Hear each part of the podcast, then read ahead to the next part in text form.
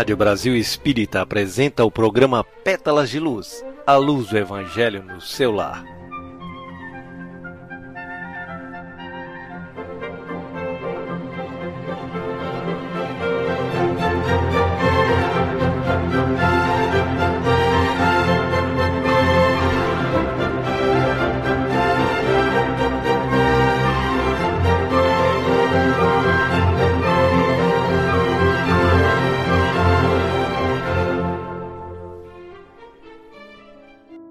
Noite, amigos e irmãos, que a paz esteja com todos. Estamos iniciando o programa Pétalas de Luz, gratos a Deus, a Jesus e à espiritualidade superior, coordenadora de nossos trabalhos. Agradecemos também a você que está sintonizado com o nosso programa, ajudando a manter o equilíbrio da atmosfera através da mentalização positiva e da vontade de seguir os ensinos do Mestre Maior. Como todos sabem, o objetivo do programa é a prática do Evangelho no lar. Jesus iniciou essa prática na casa de Pedro, e isso tem um grande significado, vez que a disciplina, no que se refere ao estudo das lições de Jesus, é contribuição efetiva para o burilamento de nossa alma, atraindo para o lar a união, a fraternidade e o amor. O Evangelho é um manancial de ensinamentos positivos que fortalece o ser, dotando-o de sentimentos nobres e elevados. Nos ajuda a vencer nossas imperfeições e a aprimorar as sementes das virtudes lançadas no campo de nossos corações. Assim, escolhamos o mesmo dia e hora na semana que seja compatível para todos na família e façamos o Evangelho no lar. Vamos começar lendo a mensagem de preparação do ambiente pedindo a nossa filha Júlia para fazer essa leitura. Tranquilidade. Tenho-vos dito estas coisas, para que em mim tenhais paz. Jesus. João, capítulo 16, versículo 33. A palavra do Cristo está sempre fundamentada no espírito de serviço a fim de que os discípulos não se enganem no capítulo da tranquilidade. De maneira geral, os aprendizes do Evangelho aguardam a paz, onde a calma reinante nada significa além de estacionamento por vezes delituoso. No conceito da maioria, a segurança reside em garantia financeira, em relações prestigiosas no mundo, em salários astronômicos isso, no entanto, é secundário.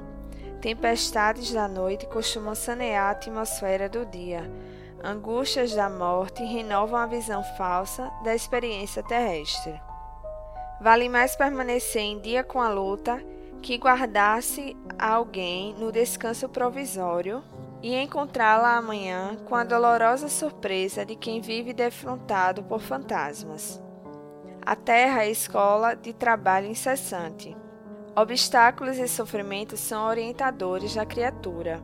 É indispensável, portanto, renovar-se a concepção da paz na mente do homem, para ajustá-lo à missão que foi chamado a cumprir na obra divina em favor de si mesmo.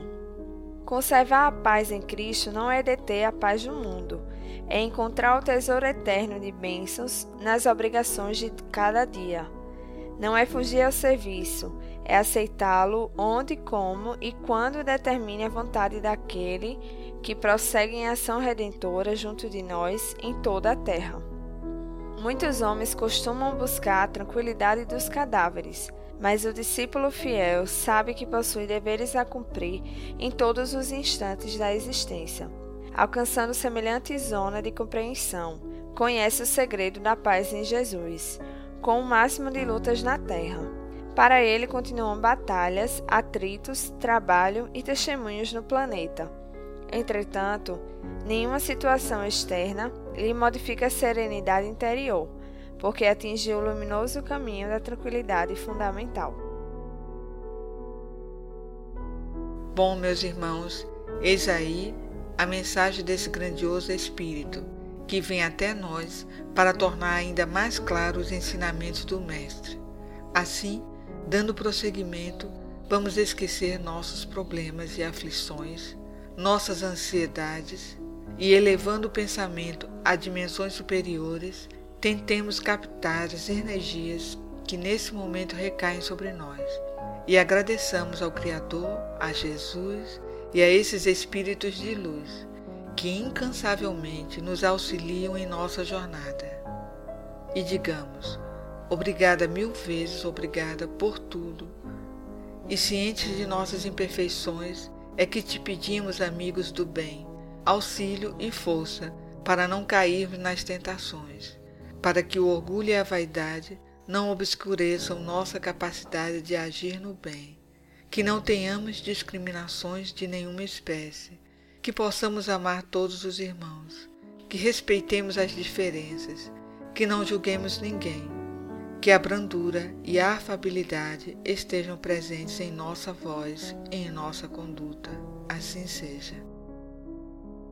Para hoje sorteamos do Evangelho segundo o Espiritismo, o capítulo 20 os trabalhadores da última hora. Faremos a leitura da parte inicial do capítulo, o item 1, e depois leremos Os Obreiros do Senhor, item 5.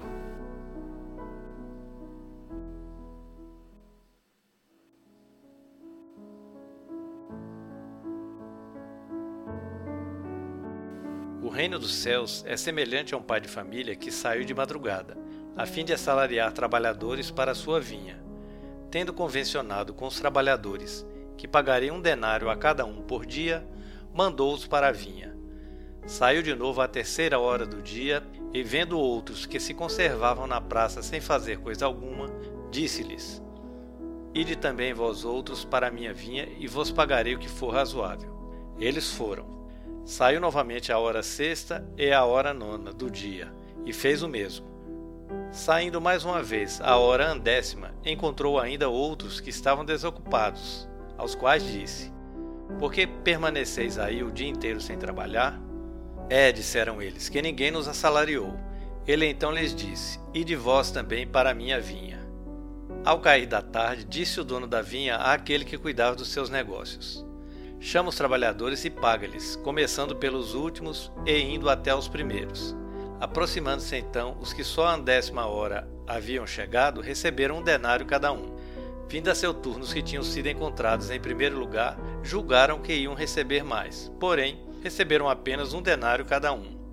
Recebendo-o, queixaram-se ao pai de família, dizendo: Estes últimos trabalharam apenas uma hora e lhes dás tanto quanto a nós que suportamos o peso do dia e do calor? Mas, respondendo, disse o dono da vinha a um deles: Meu amigo, não te caso dano algum não convencionaste comigo receber um denário pelo teu dia? Toma o que te pertence e vai-te. Apraz-me a mim dar a este último tanto quanto a ti. Não me é então lícito fazer o que quero? Tens mau olho, porque sou bom? Assim os últimos serão os primeiros, e os primeiros serão os últimos, porque muitos são os chamados e poucos os escolhidos. São Mateus capítulo 20, versículos 1 a 16, ver também. Parábola do festim das bodas, capítulo 18, número 1. Os Obreiros do Senhor. Item 5. Aproxima-se o tempo em que se cumprirão as coisas anunciadas para a transformação da humanidade. Ditosos serão os que houverem trabalhado no campo do Senhor, com desinteresse e sem outro móvel, senão a caridade. Seus dias de trabalho serão pagos pelo cêntuplo do que tiverem esperado. Ditosos os que hajam dito a seus irmãos: Trabalhemos juntos e unamos os nossos esforços a fim de que o Senhor, ao chegar, encontre acabada a obra. Porquanto o Senhor lhes dirá: Vinde a mim, vós que sois bons servidores, vós que soubestes impor silêncio aos vossos ciúmes e às vossas discórdias, a fim de que daí não viesse dano para a obra.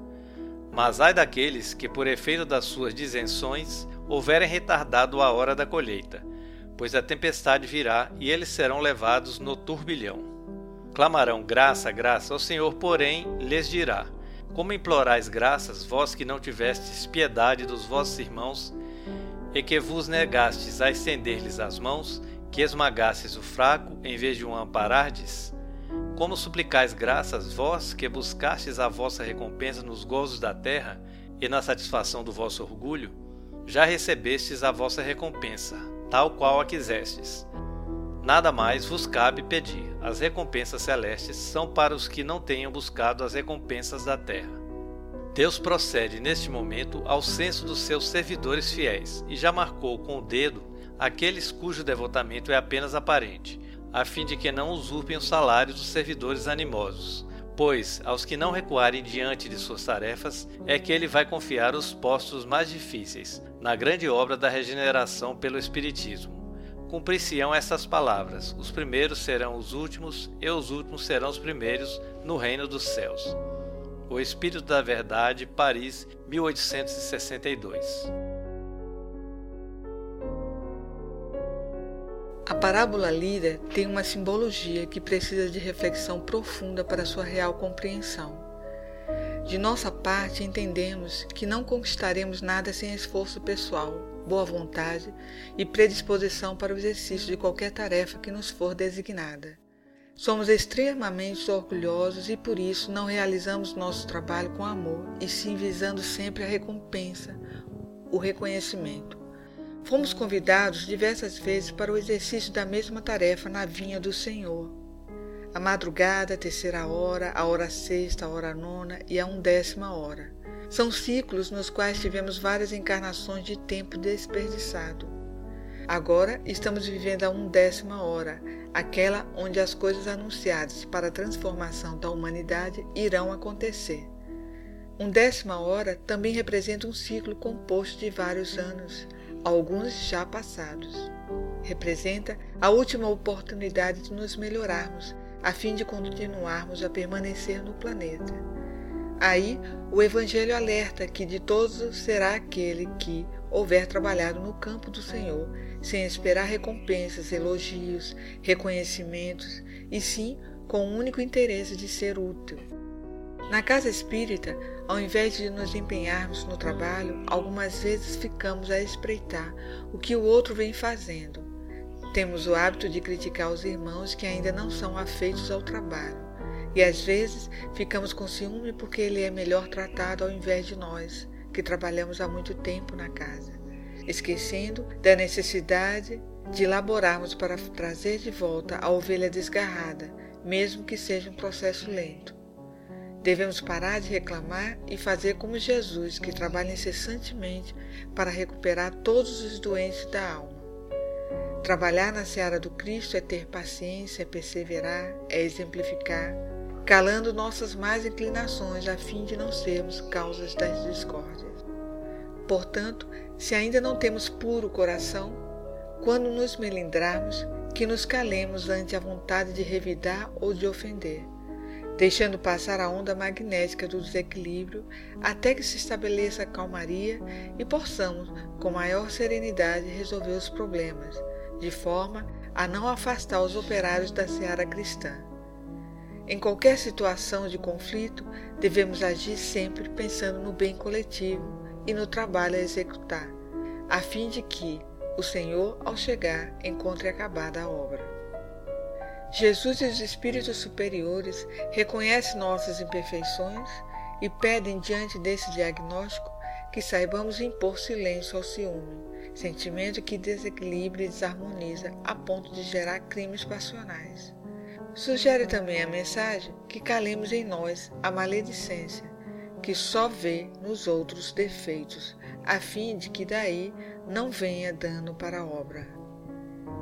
Assim, Cada hora do dia, indicada na parábola, simboliza um período de evolução espiritual da humanidade. E o trabalhador que se dedica à tarefa na seara do Cristo impulsiona não só o próprio progresso espiritual, como também o de outras pessoas à sua volta.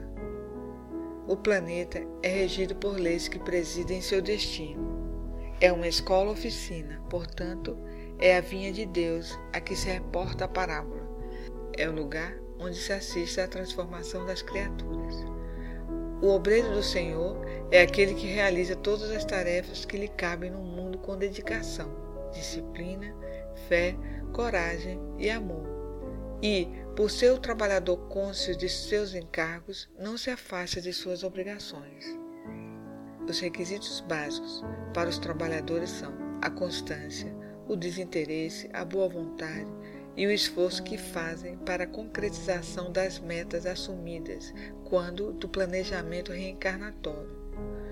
Quem trabalha com afinco na vinha do Senhor, vivenciando os seus ensinamentos, alcança a elevação moral e a plenitude. Recebemos diariamente o convite de nosso Pai Maior para trabalharmos na sua seara e seguirmos o roteiro traçado por Jesus. E nos encontramos agora na nossa undécima hora, próxima ao momento da conclusão do ciclo do dia de trabalho. Portanto, vamos arregaçar as mangas e trabalhar com amor e dedicação. O que vocês acham? Música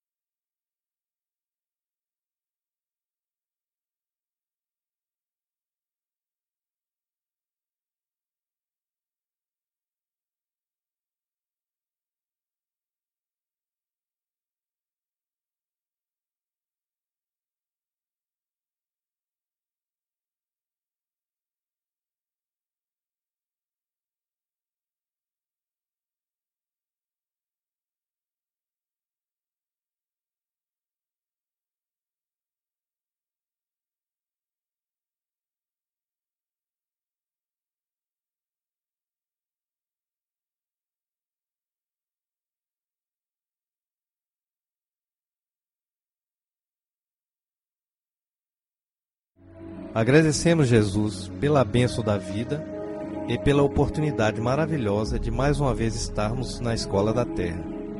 Obrigado pela saúde que nos dá forças para o trabalho, pelo pão nosso de cada dia, pela amizade que completa nosso ser com energias gratificantes do amor entre os irmãos do caminho. Muito obrigado, Senhor, pelo lar que nos acolhe protegendo-nos das intempéries da natureza, dando-nos a segurança perante os embates da vida, pelo seu cuidado constante, pela intuição que nos conduz nos caminhos seguros, pelas vibrações que sustentam o nosso ser e pelas energias que nos abastecem de forças para seguir mais essa jornada de forma equilibrada e tranquila. Ajuda-nos a construir um mundo melhor, de onde o mal seja banido de vez e somente o amor prevaleça. Ajuda-nos a eliminar em nós o egoísmo, que nos impede de estender os braços para ajudar nossos irmãos, e sermos caridosos e construirmos um mundo fraterno e de paz. Fluidifica Jesus, a água posta sobre a mesa, transferindo a ela as boas energias do alto, de forma que ela possa ser benéfica ao nosso corpo e nossa alma, dando-nos saúde, alegria e bem-estar. Obrigado pela realização de nossos trabalhos, onde sentimos a vibração suave de suas emanações. Agradecemos ainda pelos nossos irmãos que compartilharam essa missão conosco no dia de hoje com suas vibrações amoráveis. Possam todos receber, neste momento, partículas dessa força de luz. Que esta paz que nos está sendo dada possa nos fortalecer para prosseguirmos em nossas jornadas no dia de amanhã, com fé, esperança, coragem e alegria. Que assim seja.